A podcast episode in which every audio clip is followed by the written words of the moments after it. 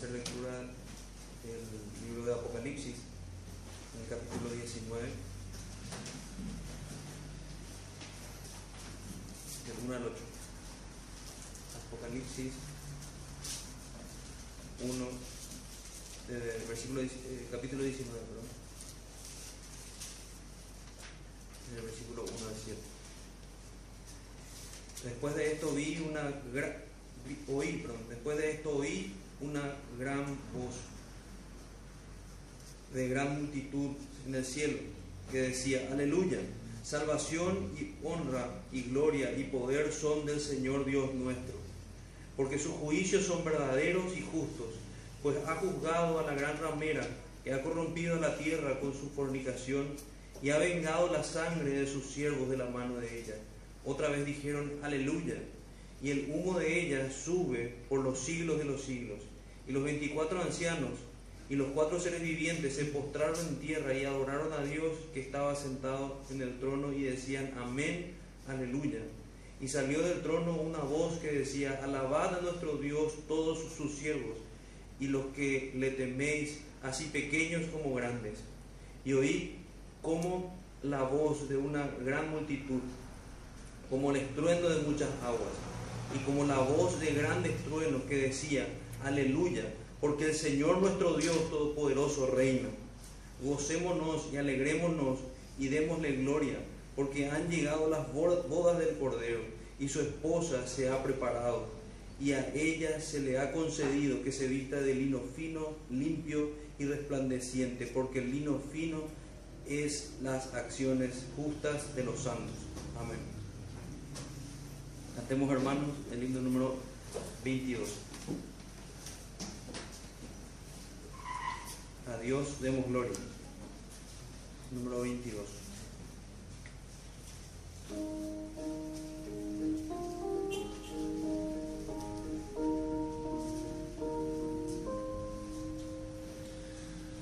A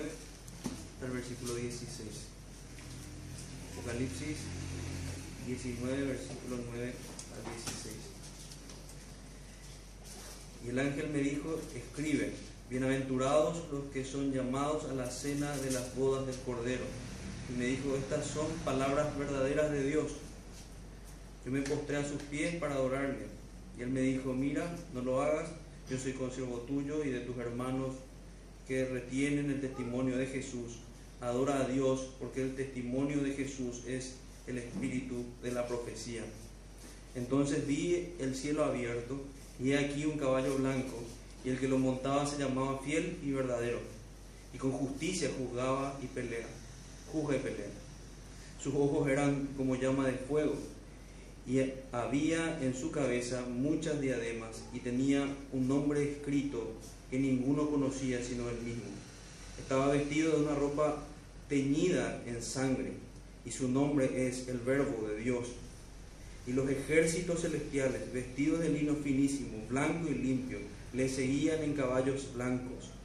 De su boca sale una espada aguda para herir con ella a las naciones, y él las regirá con vara de hierro, y él pisa el lagar del vino del furor y de la ira del Dios Todopoderoso. Y en su vestidura y en su muslo tiene escrito este nombre, Rey de Reyes y Señor de Señores. Amén. Cantemos hermanos el himno número 125. Himno número 125.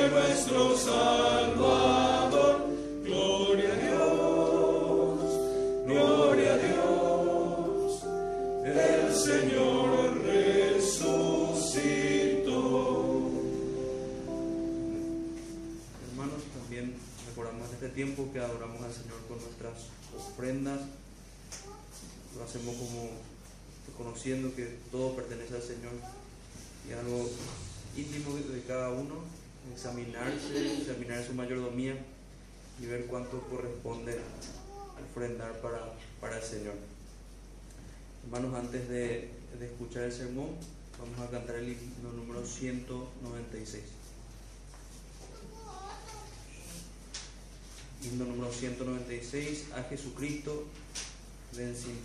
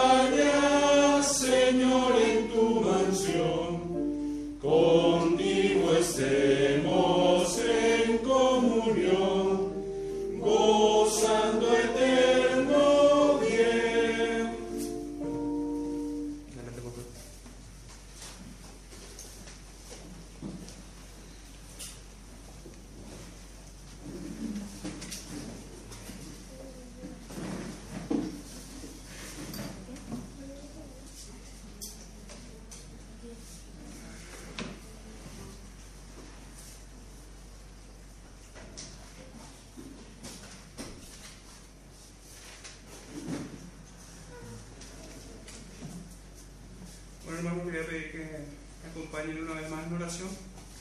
Padre Santo, en esta mañana venimos delante tuyo, Señor, buscando adorarte en principio, Señor, pero también conocerte más a través de tu palabra. Guíanos, Señor, a toda verdad. Enséñanos tus caminos, Señor, a través de tu evangelio. Muéstranos, Señor, aquellas cosas que hemos de aprender para, para este peregrinaje.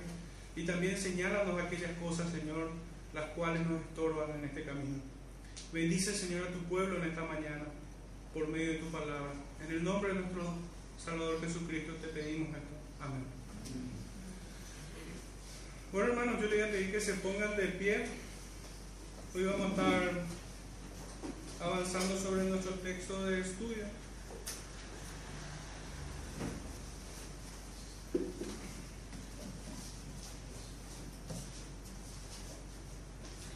En el libro del profeta Abdías, como habíamos iniciado el domingo pasado,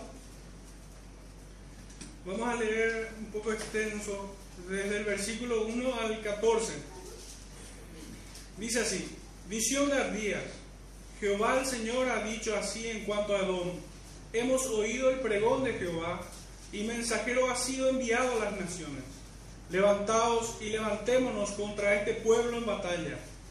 He aquí, pequeño te he hecho entre las naciones, estás abatido en gran manera. La soberbia de tu corazón te ha engañado, tú que moras en las hendiduras de las peñas, en tu altísima morada. que dices en tu corazón, ¿quién me derribará a tierra?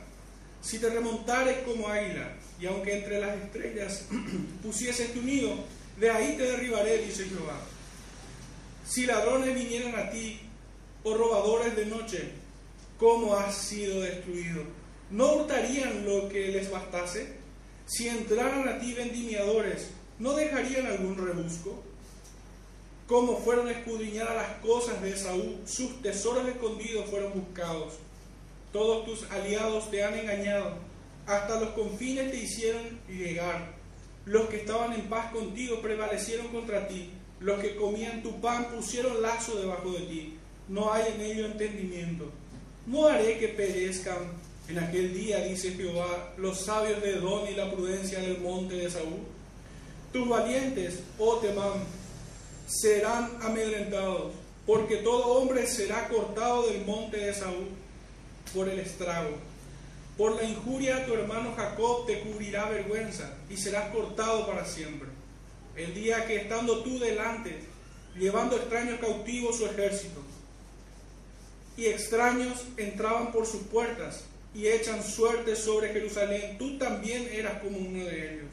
Pues no debiste tú haber estado mirando en el día de tu hermano, en el día de su infortunio, no debiste haberte alegrado de los hijos de Judá en el día en que se perdieron, ni debiste haberte captado en el día de la angustia.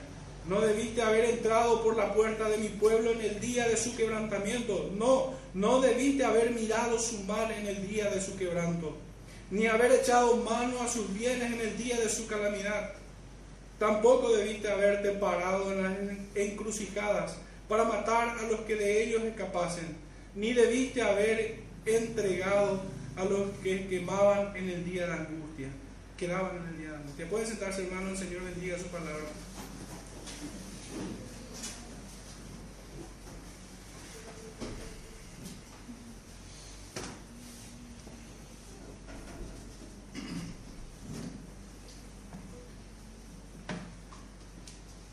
Bueno, el, título de este sermón es ¿Dónde están los mensajeros de Dios hoy? Este va a ser el propósito final de, de este sermón, esta pregunta, responder a ella. Básicamente se divide en dos puntos este estudio y para ello quisiera hacer previamente una introducción y finalmente una reflexión y aplicación final al sermón. Esta carta del profeta Abdías, escrita aproximadamente como habíamos estudiado ya el domingo pasado, en el año 850 a.C., corresponde al periodo preexílico, durante una invasión a Jerusalén de las cuatro que tuvo. Habíamos considerado que la segunda era preferible si bien la cuarta también era posible.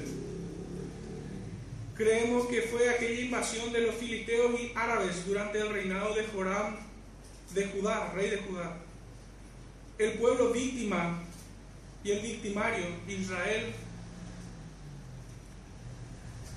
pertenecen a la familia de Abraham, Israel y Esaú, Jacob y Esaú,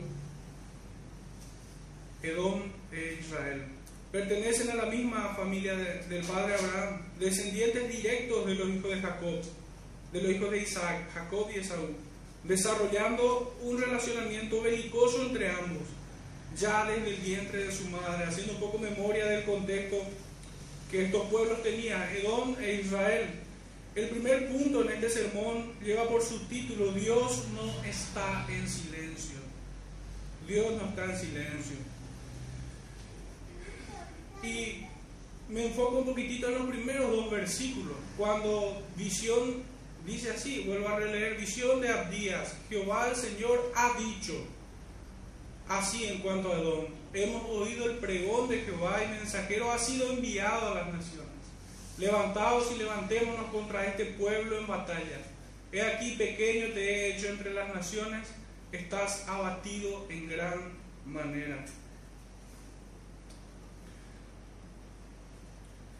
Bueno, lleva por título, por subtítulo, Dios no está en silencio, teniendo en mente un poquito el texto de Hebreos 1.1, donde habíamos estudiado en su momento que Dios había hablado de muchas maneras y de muchas formas a los padres y a los profetas en otro tiempo, a través de visiones, a través de revelaciones directas, hablando al oído del profeta o mostrándoles visiones, así como habíamos leído al inicio de este servicio de adoración en el libro de Apocalipsis.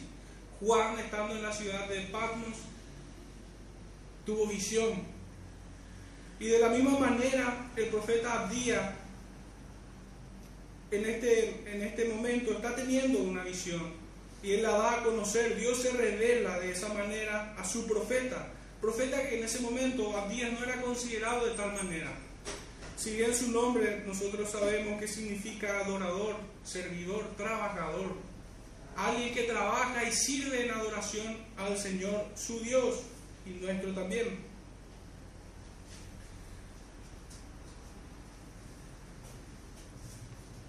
Y es que definitivamente Dios no ha dejado de hablar, así como en aquellos días, hoy sigue hablando.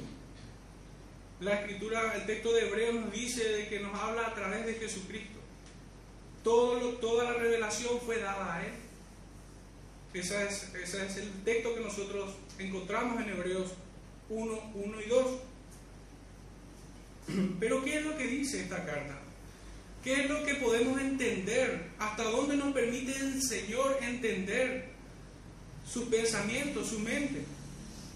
Que revela a través de estas profecías. Y que viendo la maldad de Edom, Dios no permaneció distante ni en silencio, sino que entregó palabra a su profeta para que hablase a los hombres. En aquellos días el profeta recibió el mensaje por visión. Hoy por hoy los hombres pudieran pensar que Dios solo habló en aquellos días, que ya no habla hoy. Muchos afuera, en todo el mundo, o si queremos delimitar un poco nuestro espacio, a nuestro barrio simplemente o a nuestra ciudad, muchos en esta ciudad creerán que Dios ha dejado de hablar, que Dios ha dejado de comunicar su mensaje, que Él está distante a la creación. El problema no es que Dios está distante o que ya no habla. Son sus profetas quienes han callado, que recibiendo sus palabras por escrito, hoy callan y se mantienen en silencio. El versículo 1, allí encontramos que el profeta dice, hemos oído el pregón y mensajero ha sido enviado. Aún hoy, aún hoy Dios sigue enviando, sigue dando su palabra a sus profetas. Muchos de ellos callan cobardemente, o muchos de ellos son impostores no siendo verdaderos profetas, hablando mentira de parte de Dios. En cierta medida la iglesia de nuestros días se comporta como el hombre, indiferente al terrible mal que les sobrevendrá. Quisiera que me acompañen un poco al texto de Romanos 10.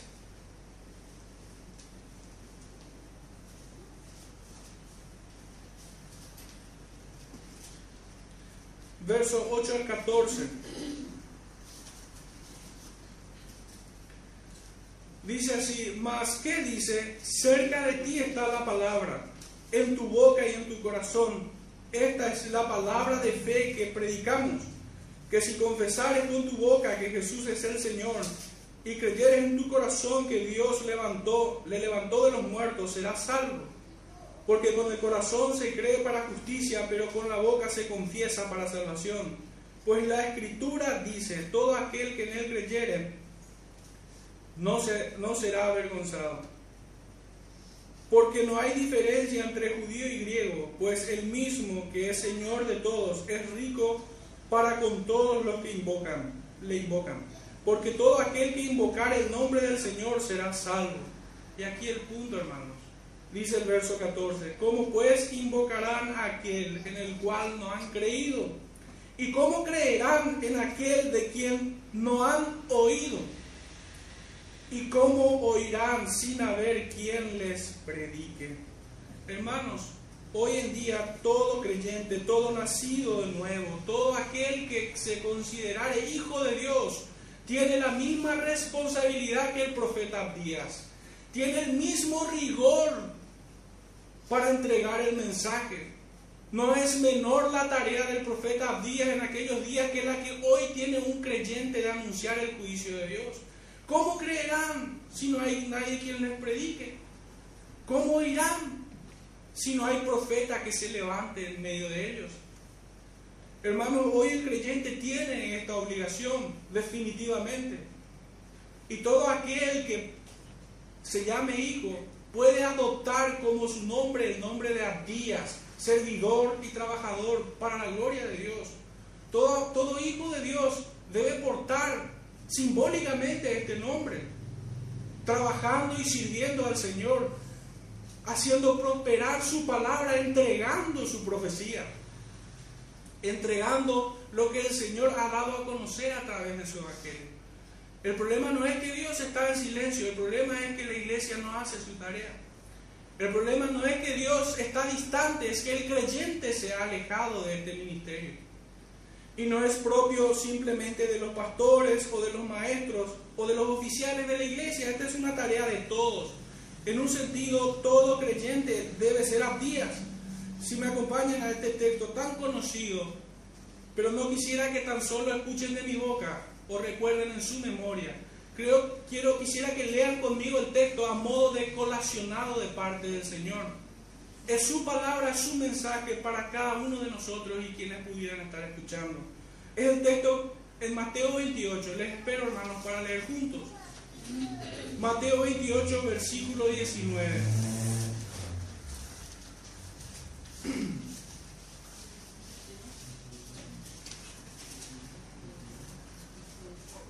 Evangelio de Mateo, capítulo 28, versículo 19, dice así, por tanto oíd y haced discípulos a todas las naciones, bautizándolos en el nombre del Padre y del Hijo y del Espíritu Santo, enseñándoles que guarden todas las cosas que os he mandado. Y he aquí yo estoy con vosotros todos los días hasta el fin del mundo. Amén. Hermanos, este texto nos compromete. Tantas veces lo hemos leído. Son las veces que ha sido ratificado el mismo mensaje para su pueblo. Todos tenemos esta responsabilidad de ir y predicar su evangelio fielmente tal cual lo hizo Abdías. La iglesia tiene que, tiene que comunicar al hombre, al edomita, aquel que está separado de Dios, las palabras de aquel que lo ha de juzgar. De otra manera, su sangre será sobre nuestras cabezas. Nosotros seremos reclamados por Dios. Dios nos demandará razón de nuestro silencio. Dios demandará a cada uno, debe pesarnos hoy las veces que hemos callado. Pero al mismo tiempo debe impulsarnos este mandamiento del Señor para salir y predicar. Que los errores del pasado no condicionen las buenas decisiones del presente o del futuro. Este mandamiento en un sentido a todos nos avergüenza, pero no nos debemos quedar allí, sino que también debemos cobrar fuerza y ánimo en esta misma orden que nos avergüenza para que nos impulse a hacer esta tarea. La tarea de profeta, de predicar su palabra a todos, a todos los hombres. Analizando ya un poco el texto más profundamente, encontramos cuatro elementos, cuatro elementos. En una comunicación, por lo general hay tres, pero en este, en este relato encontramos cuatro. Por lo general uno encuentra al emisor, al receptor y el mensaje. Son los elementos de una comunicación. Pero acá hay una parte muy vital. Es aquel que porta el mensaje, es aquel que lleva, es aquel que es comisionado a entregar el mensaje. Por esto digo que hay cuatro elementos. El primero de ellos es el dueño y autor del mensaje, el emisor. El segundo elemento, el que porta o lleva el mensaje. El tercero es el que recibe el mensaje. Y finalmente, el cuarto elemento es el mensaje propiamente dicho. Dios, Abdías y Edom, esta es la cadena. El mensaje es dado de parte de Dios a Abdías para que finalmente llegue a Edom. Ahora bien, nuestro texto dice, hemos oído el pregón de Jehová. Ciertamente este mensaje fue confirmado y ratificado por varios profetas.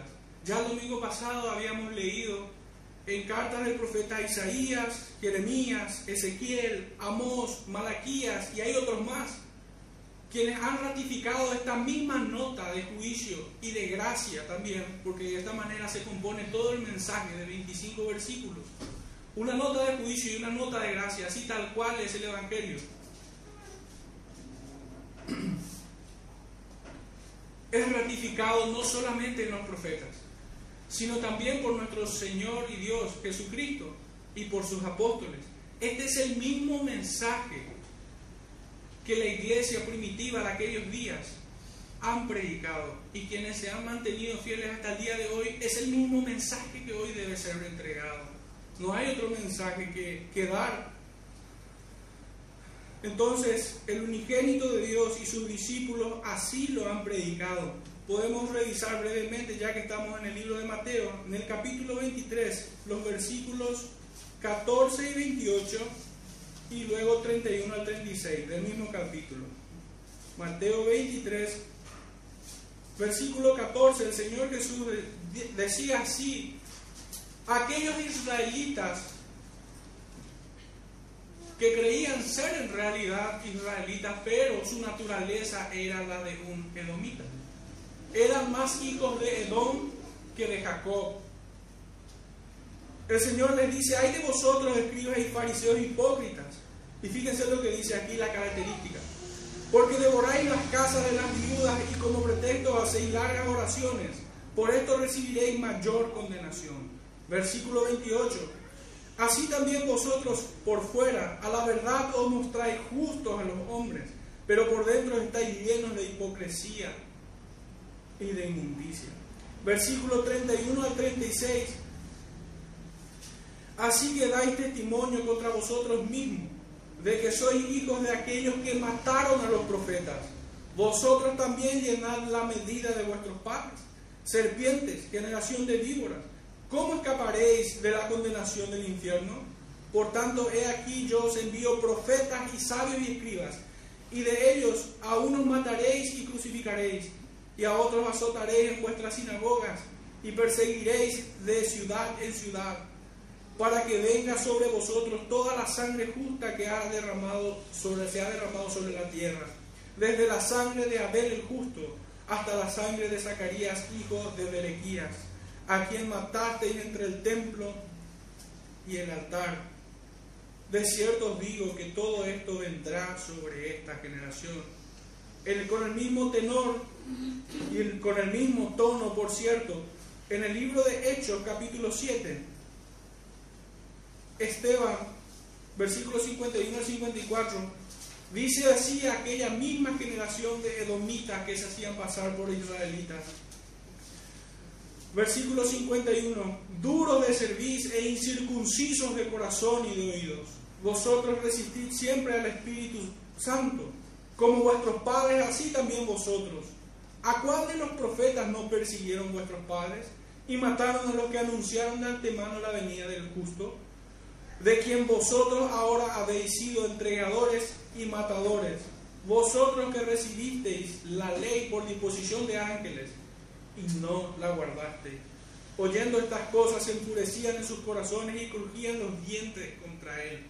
Hermano, esto es exactamente la radiografía de aquellos edomitas. Ellos eran hipócritas, ellos, eran, ellos profanaban, ellos perseguían a los profetas, ellos buscaron matar al pueblo escogido de Dios. Ellos eran soberbios, altivos, se creían intocables, creían estar en paz y seguridad. En un sentido terrenal, incluso los israelitas podían envidiar o codiciar aquellas cosas de las que disfrutaban los de Edom pues ellos vivían en abundancia, tenían una posición resguardada en lugar alto, la posición ideal para un ejército, para así cuidar su, su ciudad, su fortaleza. Ellos no necesitaban de Dios en apariencia, se sentían muy seguros. Así eran los edomitas. Los edomitas viven en cada hombre caído y aún un remanente de ello en cada creyente. Hay un edomita allí. El que habla, enfocándonos al emisor, el que habla es, y me interesa muchísimo definir, hablar un poco de esto. El que habla es, según nuestra versión Reina Valera 60, Jehová el Señor. Pero la traducción viviente dice el Señor soberano. En la versión internacional dice el Señor omnipotente.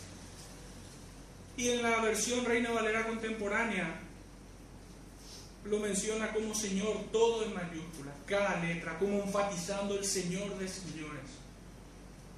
El Señor por, que está por sobre todo. La raíz de esta palabra o de este título para señalar al Dios creador de los cielos y la tierra es Adón en el hebreo, cuyo significado es soberano, amo, dueño, quien gobierna y controla. Es determinante. Y yo diría que es vital que nosotros presentemos quién es, de quién es el mensaje. Pues en la medida que las personas que reciban nuestro mensaje entiendan quién les habla, considerarán el mensaje. En este caso es una terrible advertencia. Y no es lo mismo recibir la advertencia de una hormiga que de un elefante. No es lo mismo recibir la amenaza de un niño de dos años que de un luchador experimentado. No es lo mismo recibir el mensaje de un hombre. De hecho, día no está hablando a título personal, está hablando de parte del Señor de señores, del Rey de reyes, de Jehová de los ejércitos, de aquel que puede matar y dar la vida, que aquel que nos mira como si nosotros fuésemos polvo, nada delante de él. Debemos nosotros entender de parte de quién hablamos y así como entendemos, debemos hacer entender a los demás de parte de quién le llega el mensaje. El mensaje no llega porque yo le estoy diciendo. El mensaje no es mío. El mensaje no es mío. El mensaje es del Señor, quien gobierna, controla, quien es amo y dueño y Señor de todo, de todo lo que existe.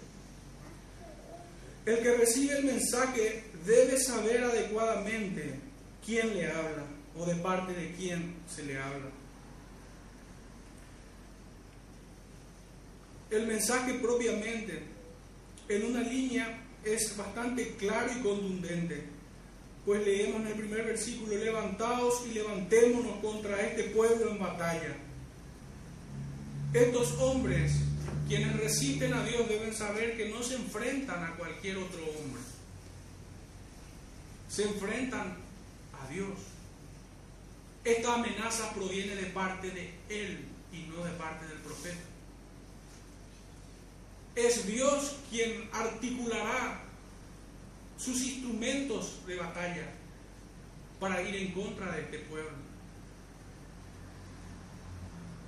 Decía el texto, levantaos y levantémonos contra este pueblo en batalla. Es Jehová de los ejércitos quien se levanta y su diestra de poder caerá sobre el pueblo rebelde y malvado.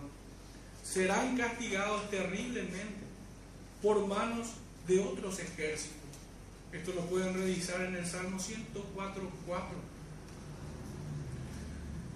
En palabras de Hebreos diría, horrenda cosa es caer en manos del Dios vivo. Llegado a este punto, hermanos, ya entendiendo de parte de quién viene el mensaje, por medio de quién viene y quién lo debe recibir, entendiendo los cuatro elementos. el emisor, el receptor, el mensaje, pero quien transporta el mensaje. También, llegado a este punto deberíamos hacernos la pregunta, ¿cuál es el propósito de Dios en comunicar esta profecía? ¿Por qué el Señor quiso comunicar en su tiempo? ¿Para qué? ¿Qué busca? El Señor no hace algo porque sí nada más.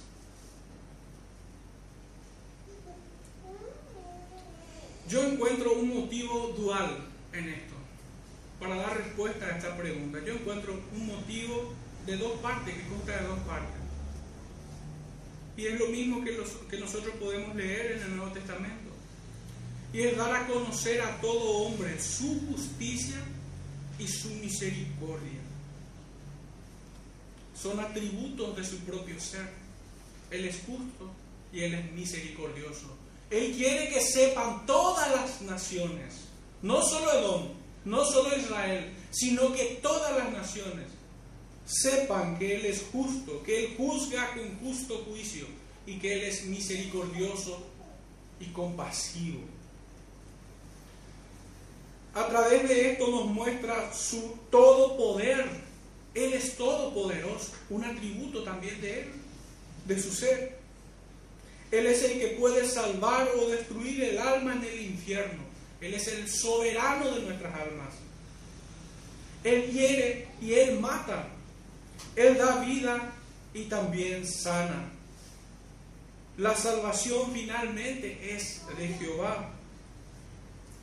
En términos más directos, en aquellos días el discurso del profeta sonó atronadoramente terrible por el juicio que comunicó Adón pero al mismo tiempo es inmensamente dulce al pueblo escogido.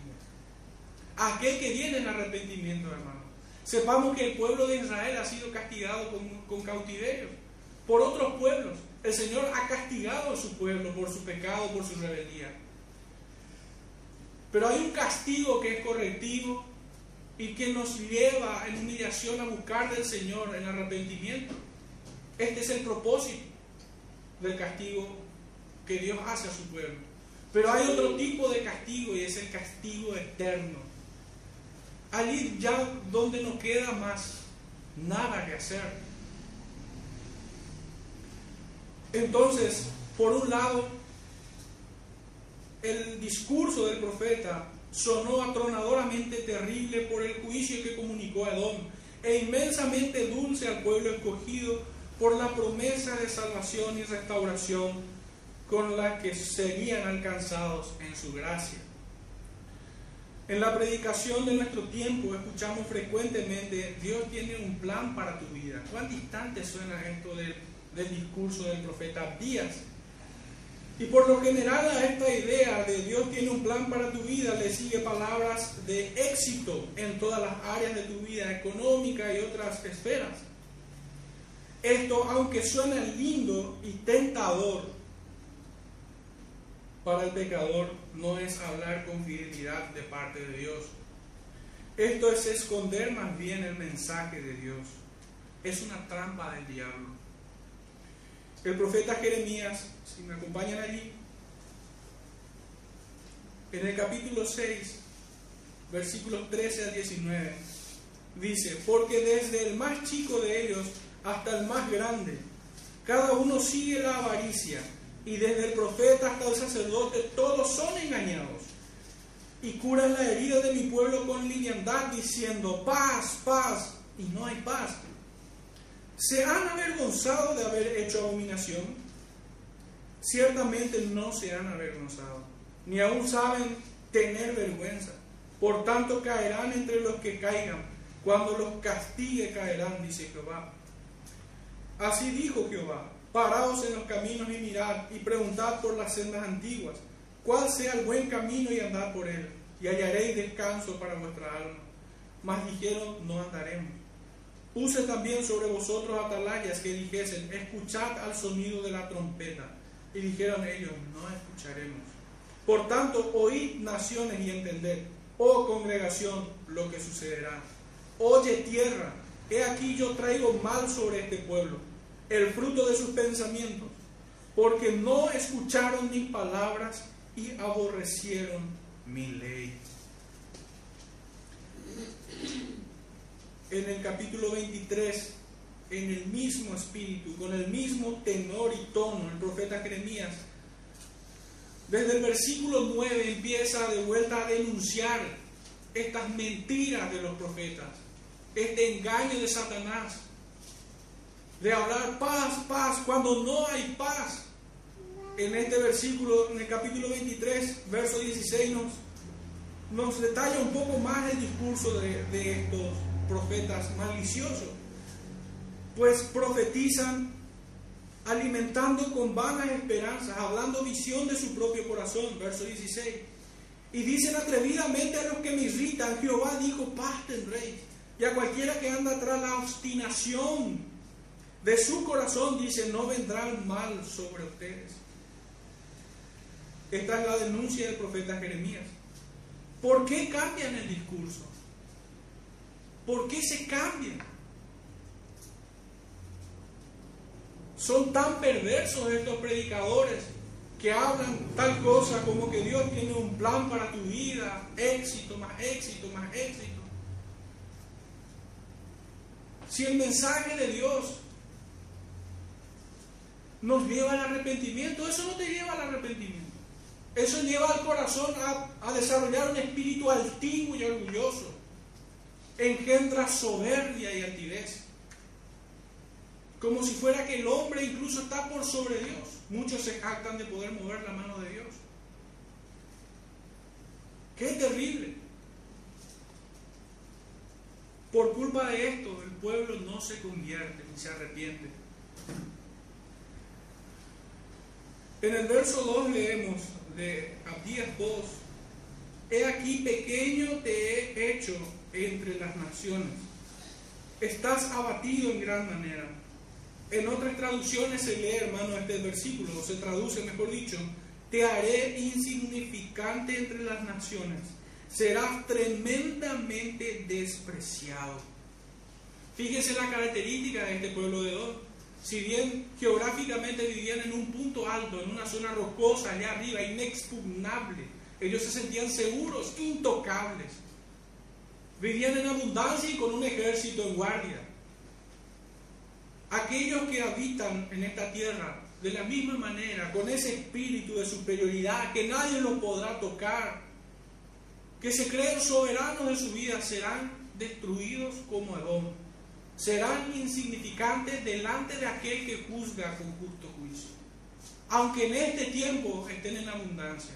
Y aunque tengan muchos quienes digan paz, paz tendrán, en aquel día no tendrán paz.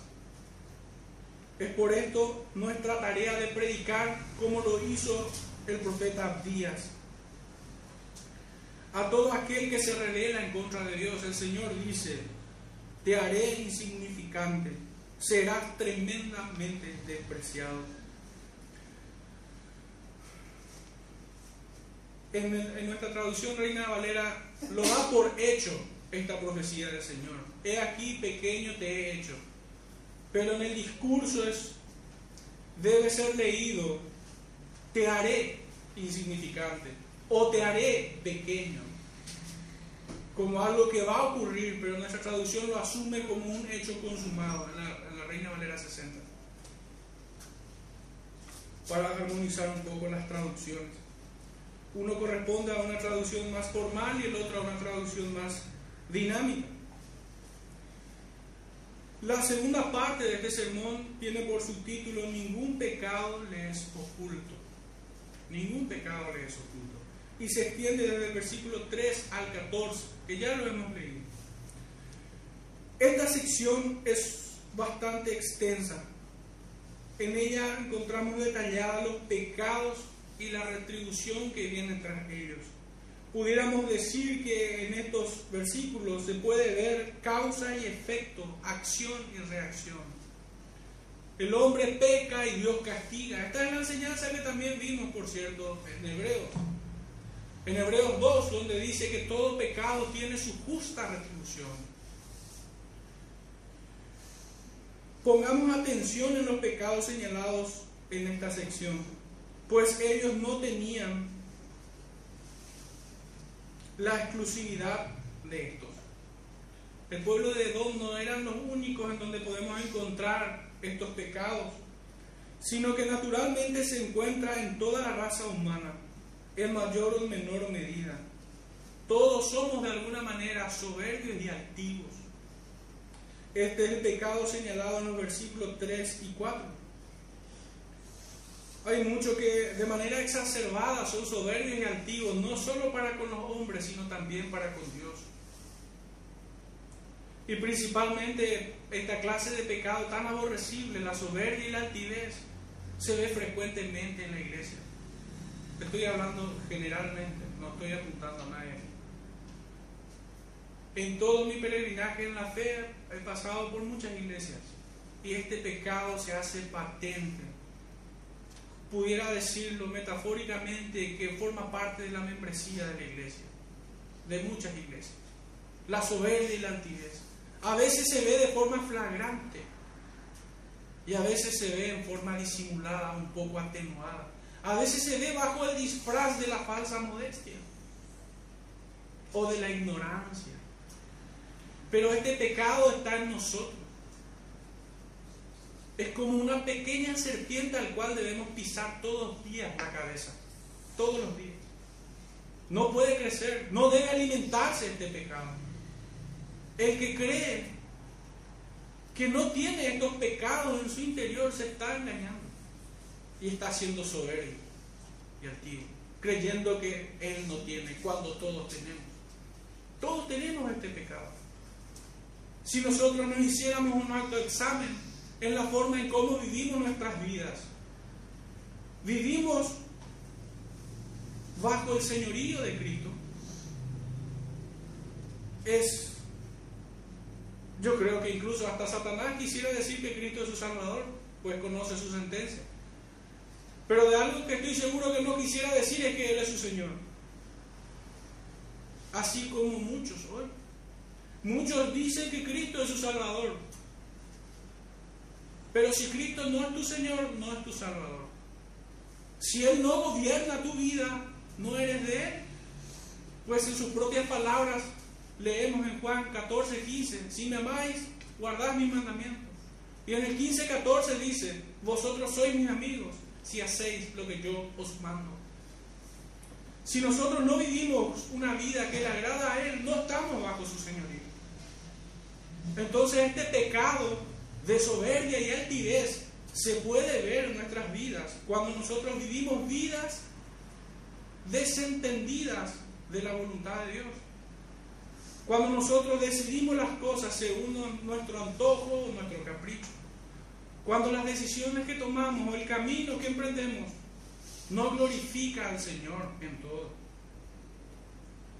Y es en este sentido cuando hay un texto que para mí es muy ultrajado y es el que todo me es lícito, pero no todo conviene.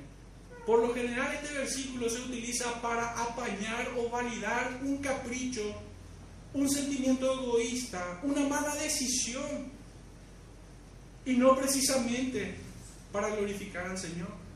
He escuchado que otros también utilizan versículos como que bienaventurado aquel que no se condena en lo que aprueba, como si fuera que su prudencia es la ley, expresamente. Como si fuera que si él aprueba hacer esto o aquello, estará bien, porque él no se ve condenado.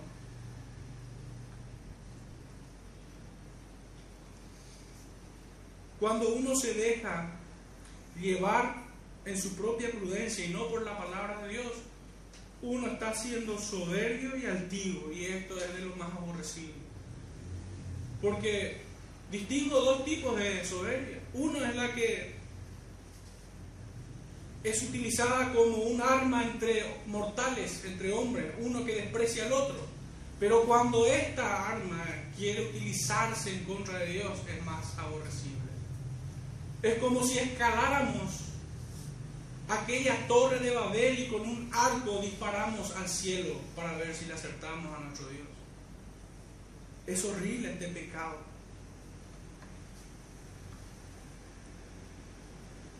En el versículo 10 nosotros podemos encontrar otros tipos de pecado que van aparejados, son como una familia todo. Y señala el profeta injuria y violencia. La injuria es cuando mentimos en contra de otros. Incluso el predicador injuria a Dios cuando miente hablando mentiras. Y también es violento.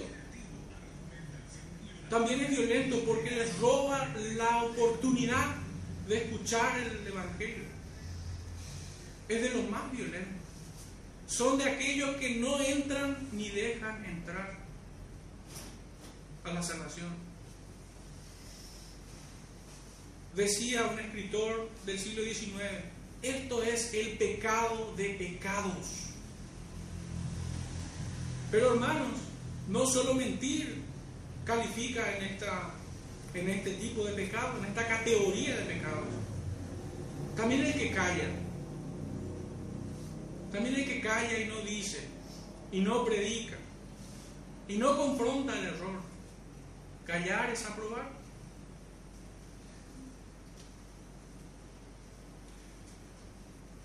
Estos pecados vemos en el versículo 10. Por la injuria a tu hermano Jacob te cubrirá vergüenza y serás cortado para siempre.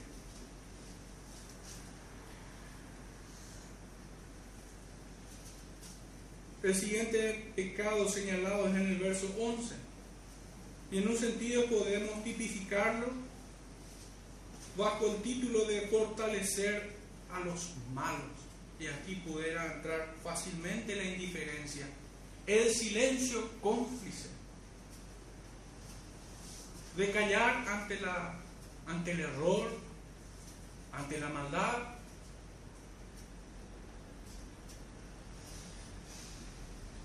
El creyente más que ningún otro ser que se para sobre esta tierra tiene más responsabilidad en cuanto a esto. Decía un antiguo, prefiero herirlos con la verdad que matarlos con la mentira. En el versículo 12 encontramos la indiferencia, el desprecio y la jactancia.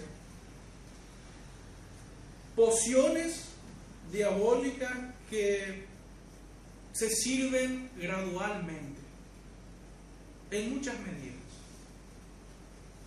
Hay veces que rebosa la copa, pero hay veces que se ponen unas gotas y se sirven al hermano.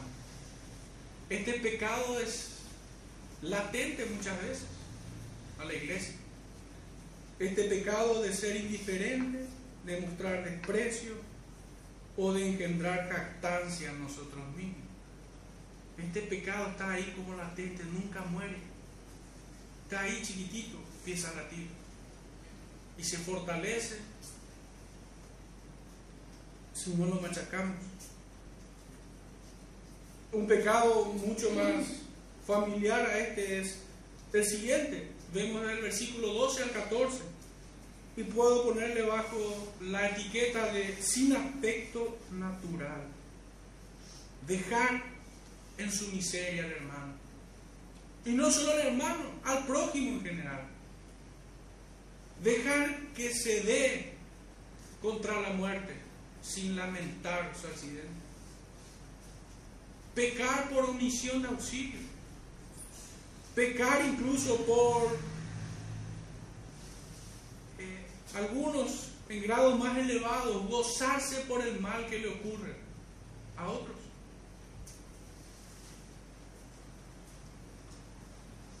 Es como aquel consejo que se da envenenadamente. Uno le dice a uno, no hagas esto. Y porque no hizo, cuando le ocurre el mal que le quiso anticipar, le dije lo que le iba a pasar. Qué bien que le pasó. Es un consejo envenenado. Porque si fuera un consejo saludable, no te hubieras gozado en que le ocurra aquel mal que le has advertido. Hermano, nada de estos versículos o estos pecados se ven más claramente que en la versión internacional, la nueva versión internacional. Quisiera que me acompañen, por favor. Nueva versión internacional. Voy a leer desde el versículo 3. Si no tienen la versión, no se preocupen, tengo aquí. Si tienen la aplicación en sus celulares, también está ahí.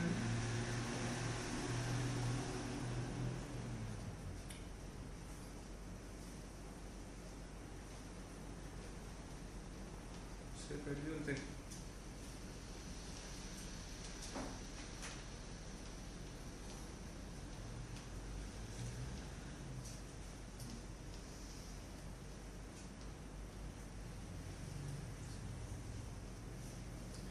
Bueno, no estoy pudiendo entrar en, mi- en la aplicación, pero allí se ve mucho más palpable todos estos pescados, mucho más claro, por el lenguaje que utilizan.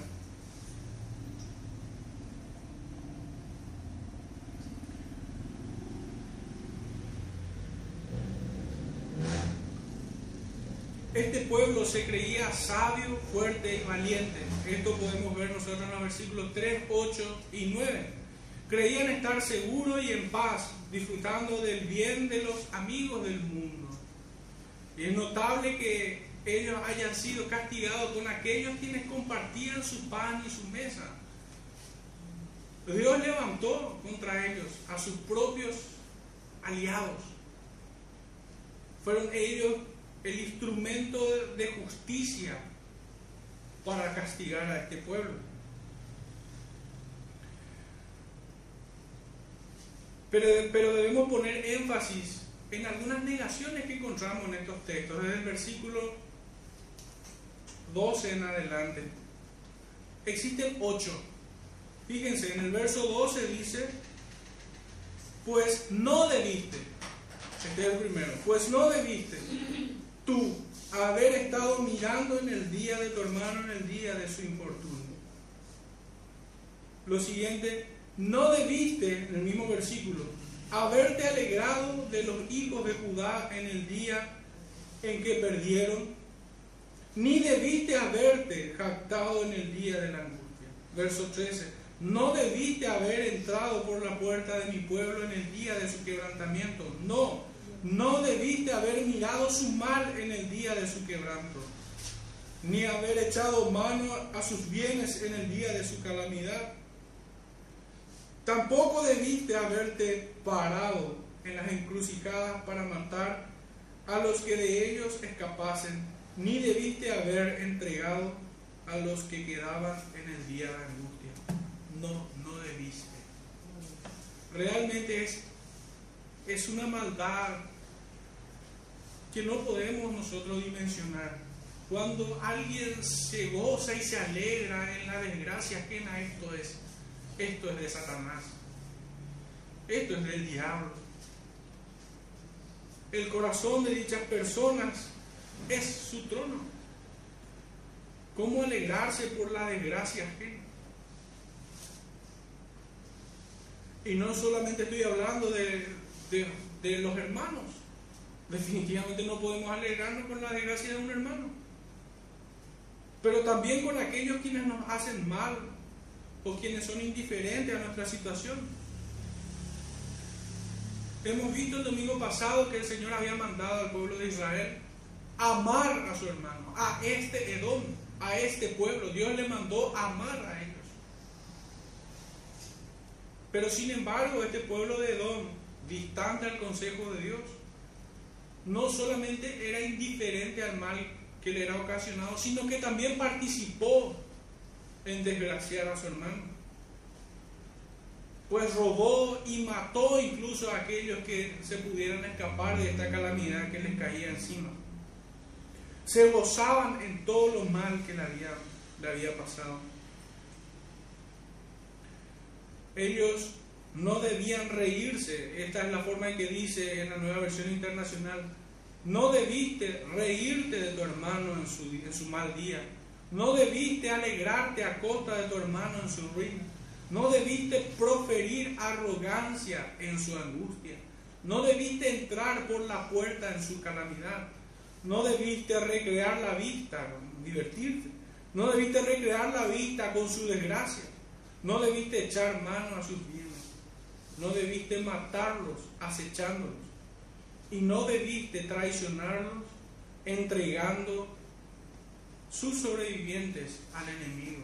Hermanos, nosotros trayendo un poquitito como una aplicación esta última sesión a, a modo de anticipo. Nosotros no podemos gozarnos por aquellas iglesias que están en desgracia. Nosotros no debemos gozarnos por aquellos hermanos que se han apartado. Nosotros no debemos gozarnos cuando el mal les cae encima a aquellos quienes nos han contrariado. Nosotros debemos estar tristes y mostrarles amor cristiano. Eso no quiere decir nunca atenuar el mensaje. Eso no quiere decir jamás cambiar el discurso. De hecho, que la exhortación y el castigo muchas veces son el último recurso para el pecador. Es la última oportunidad que tiene el hombre de apartarse de su mal camino y venir a las sendas antiguas. Si nosotros le negamos eso, somos perversos. Dice la escritura que Dios castiga al que ama y azota al que tiene por hijo. Si nosotros callamos, somos malos. Si nosotros atenuamos el discurso, somos igual de perversos. Pero no debemos alegrarnos con las desgracias ajenas. De ninguna forma posible. Esto sería un mal síntoma. Ya entrando, hermanos, recordando ambas secciones, la primera parte tenía que ver con el mensaje, el emisor, el receptor y el mensaje. Y esta segunda parte tenía que ver con ningún pecado le es oculto. Dios no está en silencio y ningún pecado le es oculto. Recuerdo estos dos subtítulos para entrar en la reflexión y aplicación final, pero para ello quisiera leer algunos versículos previamente. El primero de ellos es Mateo 23, de vuelta a versículo 12. Dice, porque el que se enaltece será humillado, y el que se humilla será enaltecido. Esta es una ley, esta es una profecía, esto es una promesa, esto es algo que se cumple. La siguiente cita en el libro de Proverbios, capítulo 16, versículo 18. Dice así, antes del quebrantamiento es la soberbia y antes de la caída la altivez de espíritu. Y por último el texto de Primera de Corintios, capítulo 10, versículo 12. Así que el que piensa estar firme, miren que no caiga. Hermanos, nosotros debemos escudriñar nuestro corazón para matar todo impulso que se asemeje a Edom. Nosotros debemos sofocar a ese edomita que tenemos. Ese remanente de pecado que en palabras mucho más poéticas el apóstol Pablo dice, ¿quién me librará de este cuerpo de muerte? Veo tal ley en mis miembros que soy vendido al pecado. O cuando en palabras de Santiago dice que nosotros somos tentados de nuestra propia concupiscencia, allí se aloja ese edomita. Todos nosotros por naturaleza éramos como aquellos edomitas en otro tiempo. Pero fuimos transformados a la imagen de Cristo. Caminamos a esa imagen, procurando alcanzar la estatura de la plenitud de Cristo, que no lo vamos a alcanzar en esta tierra, pero que por ello debemos nosotros santificarnos y pelear. Pero aún conservamos un remanente de esa antigua naturaleza a la que debemos mortificar tal como el Señor lo hizo con aquel pueblo de Edom. Todas nuestras armas se deben levantar contra él en nuestro interior. Debemos de procurar no estar en aquellos campamentos, en aquellos lugares donde nuestro corazón se ensoberbece y se pone en forma altiva. Nosotros debemos alejarnos de aquellos lugares, de esos campamentos que nos, nos llevan a pecar. Debemos recordar que así como Caín y Abel, Jacob y Esaú tuvieron un mismo padre. Ambos conocieron a Dios, pero cada uno tomó caminos diferentes voluntariamente. Todo hombre así es responsable de su camino. ¿Cuál has escogido? El que escoge el camino de Caín y Esaú, le digo, que horrenda expectación y juicio y hervor de, de fuego les espera. Y al que tomó el camino de Abel y de Jacob, le digo, ama a tu hermano, ama aún a tus enemigos, pero por sobre todas las cosas ama a tu Salvador, viviendo bajo su señorío.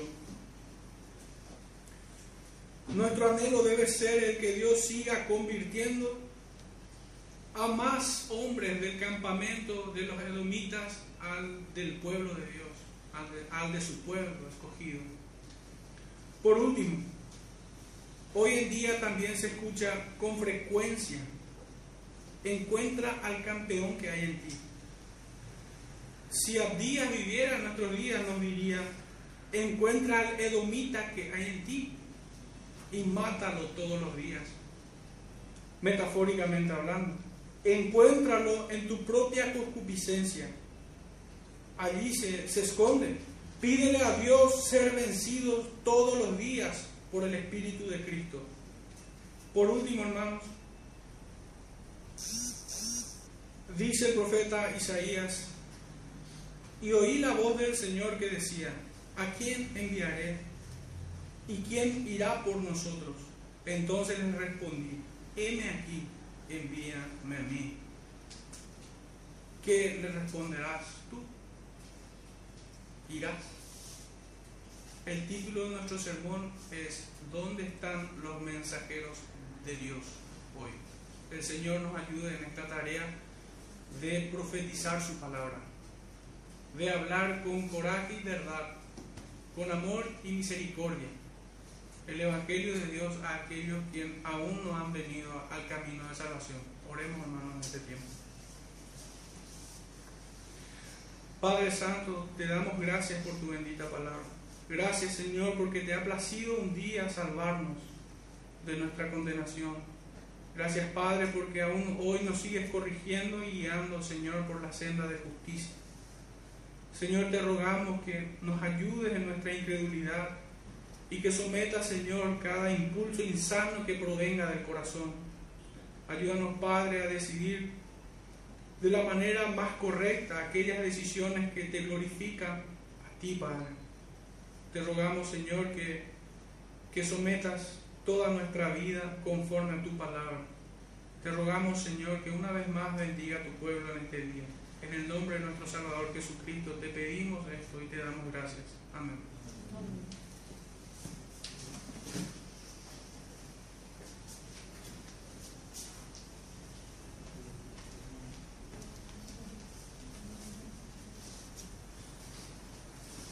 Para finalizar, hermanos, vamos a sacar el himno número 384.